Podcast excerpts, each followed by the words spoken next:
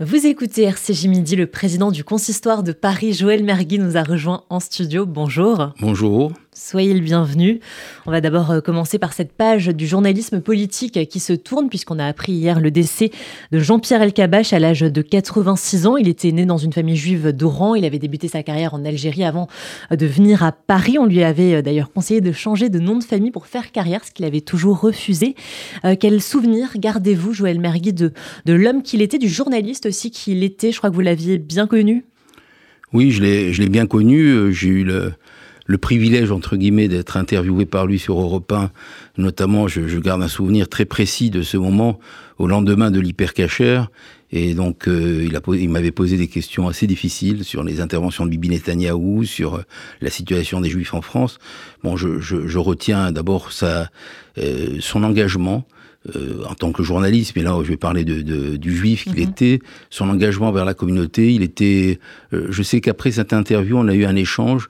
Euh, il avait envie qu'on qu'on présente, qu'on représente bien la communauté. Il était très soucieux de cela, de ce qu'on pouvait dire sur le judaïsme en France, sur l'inquiétude des Juifs de France. Il avait vraiment, il m'avait laissé répondre à, des questions difficiles euh, qu'il avait posées. Et, puis en, de, en, dehors de ça, il venait à nos événements, il venait, euh, il, était présent, il nous conseillait.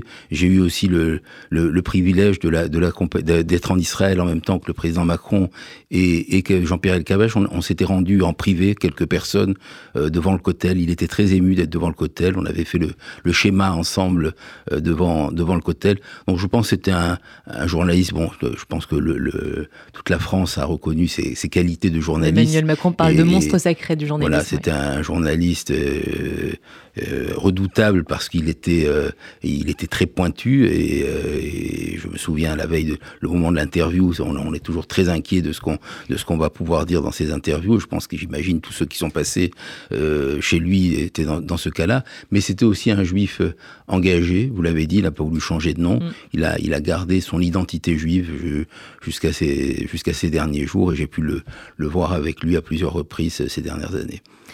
Autre euh, sujet, Joël euh, Mergui, la synagogue Berit Shalom du 9e arrondissement de Paris qui a été visée par des menaces euh, d'attentats. L'auteur de ces menaces a également parlé de manière assez confuse de l'assassinat de Samuel Paty. Il a évoqué également la Palestine. Alors le suspect a été localisé à Marseille, une enquête a été ouverte. Est-ce que vous en savez plus ce matin sur cette affaire qui s'inscrit dans le contexte des fêtes juives? Écoutez, on est en contact avec le préfet. Il y a, toujours des choses qu'on, euh, tant, que l'enquête est en cours, on, on, on peut pas donner des résultats d'enquête. Euh, ce que je peux dire, c'est que c'est pas la première fois qu'il y a des menaces, euh, des menaces dans des répondeurs, euh, puisqu'on avait déjà eu ce phénomène sur une autre synagogue. Euh, on prend ça, on prend ça bien entendu au sérieux dans le contexte actuel. On est en contact, bien entendu, avec le, avec la préfecture. On suit, on suit l'enquête de savoir s'il y a eu un bornage du, du, de, de, de, du téléphone. Bon, je crois que ça fait partie des choses qui, mmh. qui sont encore sous, sous euh, sous embargo d'enquête, si on peut dire. Euh, ça fait partie de façon générale au climat que nous vivons, euh, au climat que nous vivons avec la menace, qui, la menace qui reste, avec le, retour de la menace d'Al-Qaïda qui, euh, est en train de se refaire. Donc euh, oui, il y a une menace, on, prend au sérieux et on suit de très près, notamment pendant ces fêtes juives, avec, la préfecture de, de police à Paris, mais de façon plus générale avec l'ensemble des préfectures. Mmh. Le président du CRIF, Jonathan Arfi, euh, avait indiqué euh, que d'autres menaces, effectivement, ont été proférées donc à l'égard d'autres synagogues. Hein. Euh, encore un, autre sujet, cette enquête qui a été commandée par l'Union des étudiants juifs de France et menée par l'IFOP au sujet de l'antisémitisme. À la fac, on apprend que 9 étudiants juifs sur 10 disent avoir vécu de l'antisémitisme à l'université. Alors ça va des stéréotypes à la blague potache, lancer l'air de rien, ou pire encore à des agressions physiques pour 7% des personnes interrogées est-ce que vous avez été surpris d'abord par les résultats de ce sondage euh, Surpris non, parce que je suis... Euh, euh, depuis des années, euh, si on peut dire sur le terrain, je suis en contact avec euh, avec beaucoup de jeunes. Hier, j'étais dans la souka dans, avec 200 jeunes, donc je, je, parle beaucoup avec eux. Je sais que ça fait partie des préoccupations des étudiants. Ça les empêche pas de continuer leur vie normale d'étudiants. ça relève ce que je disais tout à l'heure. On est dans un climat où l'antisémitisme est présent.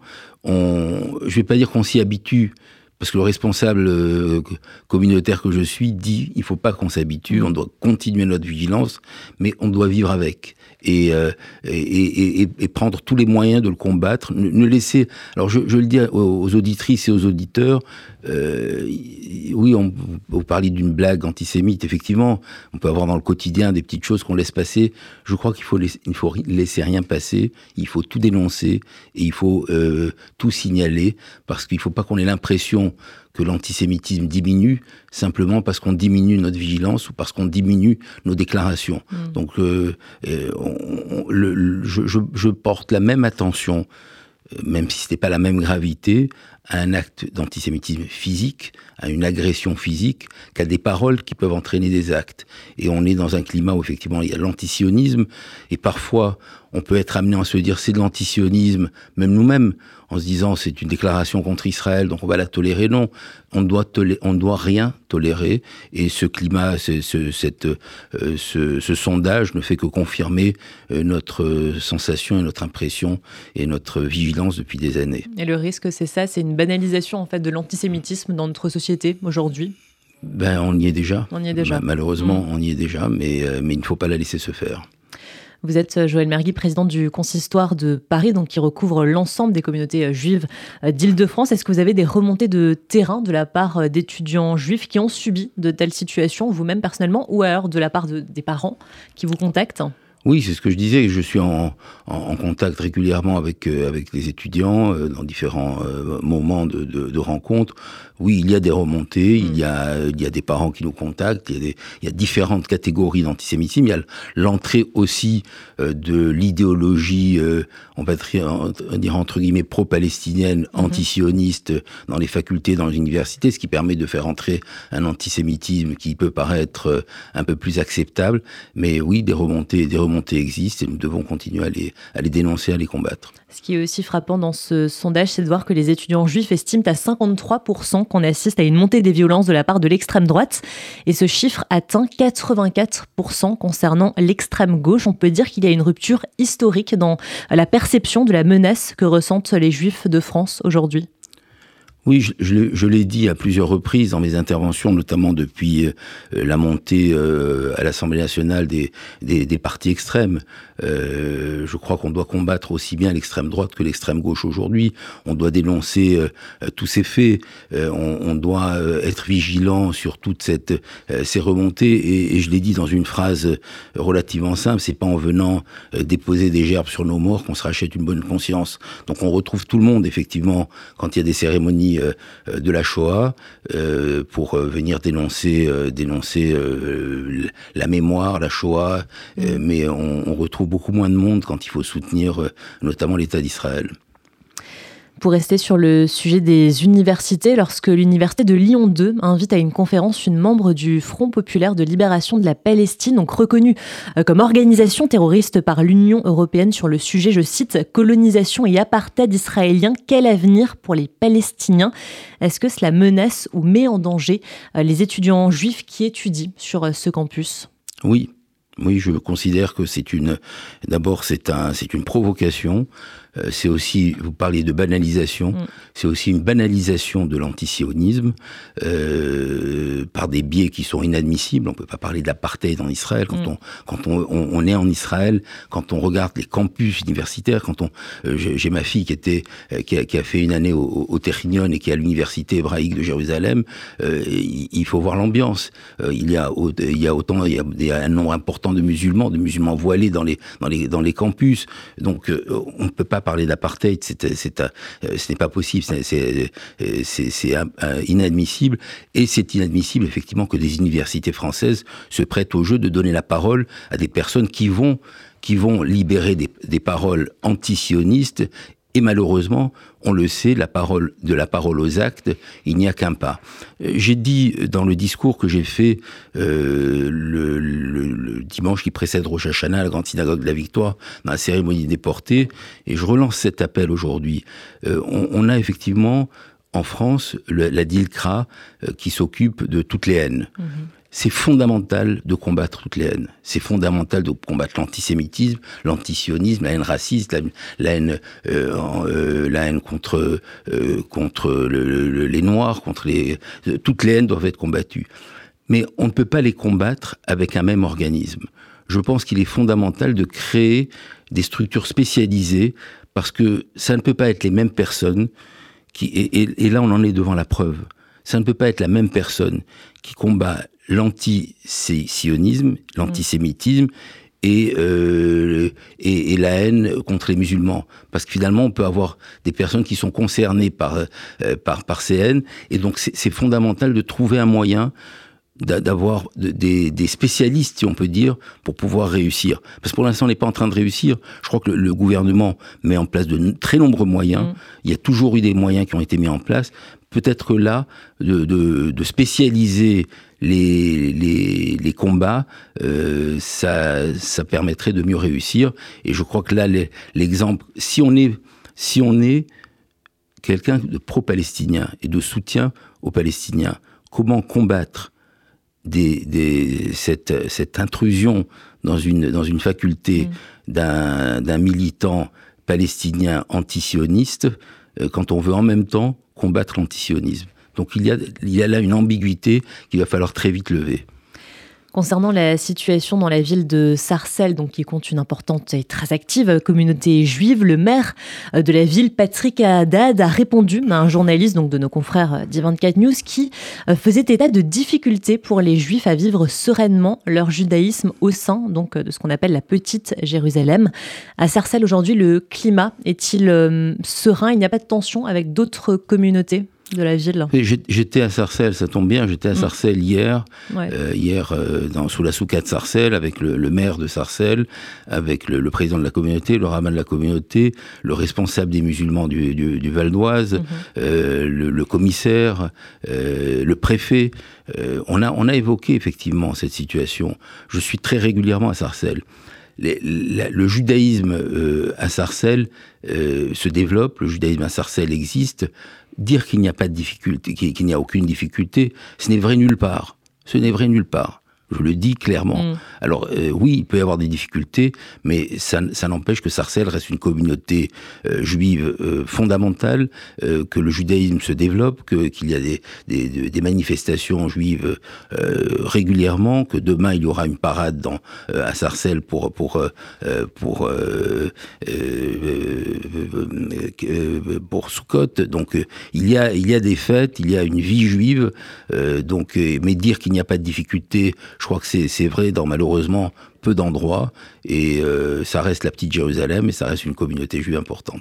Sur le site du consistoire de Paris, il y a un numéro vert qui est mis à disposition pour alerter si on est, euh, si on est témoin ou victime d'une agression à caractère antisémite. Est-ce que vous recevez beaucoup euh, d'appels à ce sujet-là? Il y a des appels qui passent par le, effectivement les numéros qui sont à disposition, qui passent souvent euh, par les présidents de communautés, les rabbins, les responsables des communautés locales. Euh, le consistoire a la responsabilité d'une centaine de communautés en Ile-de-France, euh, plus les communautés qui sont rattachées au consistoire. Donc, quand il y a quand il y a des appels, on recommande, et je le fais aujourd'hui, de, de, de, déposer plainte parce que mhm. et, et, de nous prévenir de façon à ce qu'on puisse suivre les plaintes qui sont qui, qui, sont déposées. Donc, oui, il y a il, il, y a des appels et il y a des plaintes et il y a des, des, des des inquiétudes. On avait, je, l'ai dit ici la semaine dernière, euh, on avait reçu le préfet Nunez avec l'ensemble des préfets juste avant les fêtes de Ticherie pour euh, nous assurer que les dispositifs de protection des communautés euh, étaient, mis en place pendant toutes ces fêtes. On a un contact régulier avec la préfecture pour s'assurer, avec les remontées qu'on a du terrain, parce que même si on a notre demande demeure une garde statique permanente sur l'ensemble de nos sites, c'est pas toujours possible vu l'ampleur de des sites, mais c'est fondamental, notamment dans ces deuxièmes fêtes et particulièrement à Simchat Torah où il y aura un pic de personnes dans, dans l'ensemble de nos synagogues qui doivent continuer. On, on, les étudiants continuent à avoir une vie mhm. dans les universités, les, les, les communautés dans les banlieues continuent à avoir une vie. On a la responsabilité aussi de communautés en difficulté, dans des banlieues en difficulté, je le dis régulièrement. Euh, vous parliez de, de Sarcelles, je parlais de Garges ou d'autres communautés communautés en banlieue. Et donc, on doit, on doit, dans la mesure du possible, continuer notre vie normale et être présent dans toutes nos synagogues pendant cette deuxième fête et à Simchat sans avoir l'inquiétude, mais en ayant la vigilance. Un mot sur euh, la situation dans le Haut-Karabakh, mais cet exode contraint hein, de la communauté euh, arménienne. Certains parlent de nettoyage ethnique. Est-ce que vous faites partie de ceux euh, dans la communauté juive qui considèrent que nous avons une responsabilité particulière vis-à-vis de ce peuple arménien? Nous avons une solidarité naturelle avec le peuple arménien. On sait que le génocide arménien a précédé celui dont nous avons été le grand génocide de la Shoah.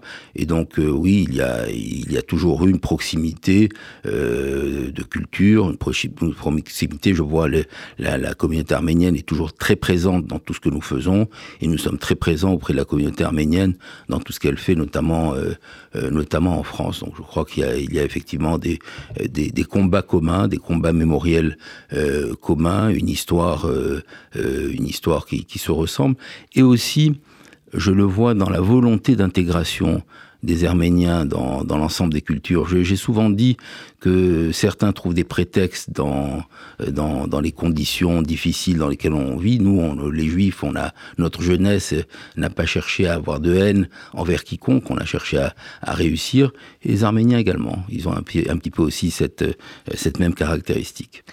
Dernière euh, question, Joël Mergui. On est actuellement au milieu des fêtes euh, de Sukkot. Est-ce que vous avez un message à l'occasion de ces fêtes pour nos éditeurs? Oui, d'abord, je voulais, euh, je voulais remercier l'ensemble des, des responsables des communautés juives, parce que c'est une période difficile où il faut euh, organiser les places de tout le monde, l'accueil de tout le monde, la vigilance de sécurité de tout le monde. On n'est pas toujours tous très disciplinés, donc je voudrais faire un appel à la, à, la discipline, et je voudrais que dans chacune des communautés, les fidèles qui m'écoutent remercient leur rabbin, leur président, les administrateurs, ceux qui les ont accueillis pendant toute cette période avec euh, beaucoup de générosité, beaucoup de cœur. Je voudrais aussi remercier tous les donateurs, c'est la période où traditionnellement on, on fait des dons, et, donc euh, les, encourager à, à continuer. C'est avec les dons de, de, chacune et de chacun que la, la, la, communauté vit. Remercier tous les services de sécurité qui se sont euh, qui se sont mis en place devant euh, devant et, et, tous les jeunes, les bénévoles jeunes et moins jeunes qui ont assuré la sécurité de ces fêtes. Je crois qu'il y, y, a beaucoup de bénévolats, beaucoup mm. de personnes qui sont très engagées et c'est la période la plus difficile pour eux. Donc c'est ma responsabilité de d'adresser des remerciements. D'ailleurs, dans, à l'heure où je vous parle, dans quelques minutes, je vais rencontrer tous les présidents de communauté, les rabbins d'Île-de-France, sous la souka du CEJ, pour justement euh, les remercier. Donc voilà, ça fera des doubles remerciements. Et je voudrais finir en disant que les fêtes tombent un week-end cette année. Mhm. Donc euh, samedi et dimanche, c'est la dernière, la dernière façon de se retrouver avec notre identité, la dernière façon de commencer un nouveau cycle avec la, la, paracha de Bereshit, de, de faire Simchat Torah, donc les femmes, les enfants.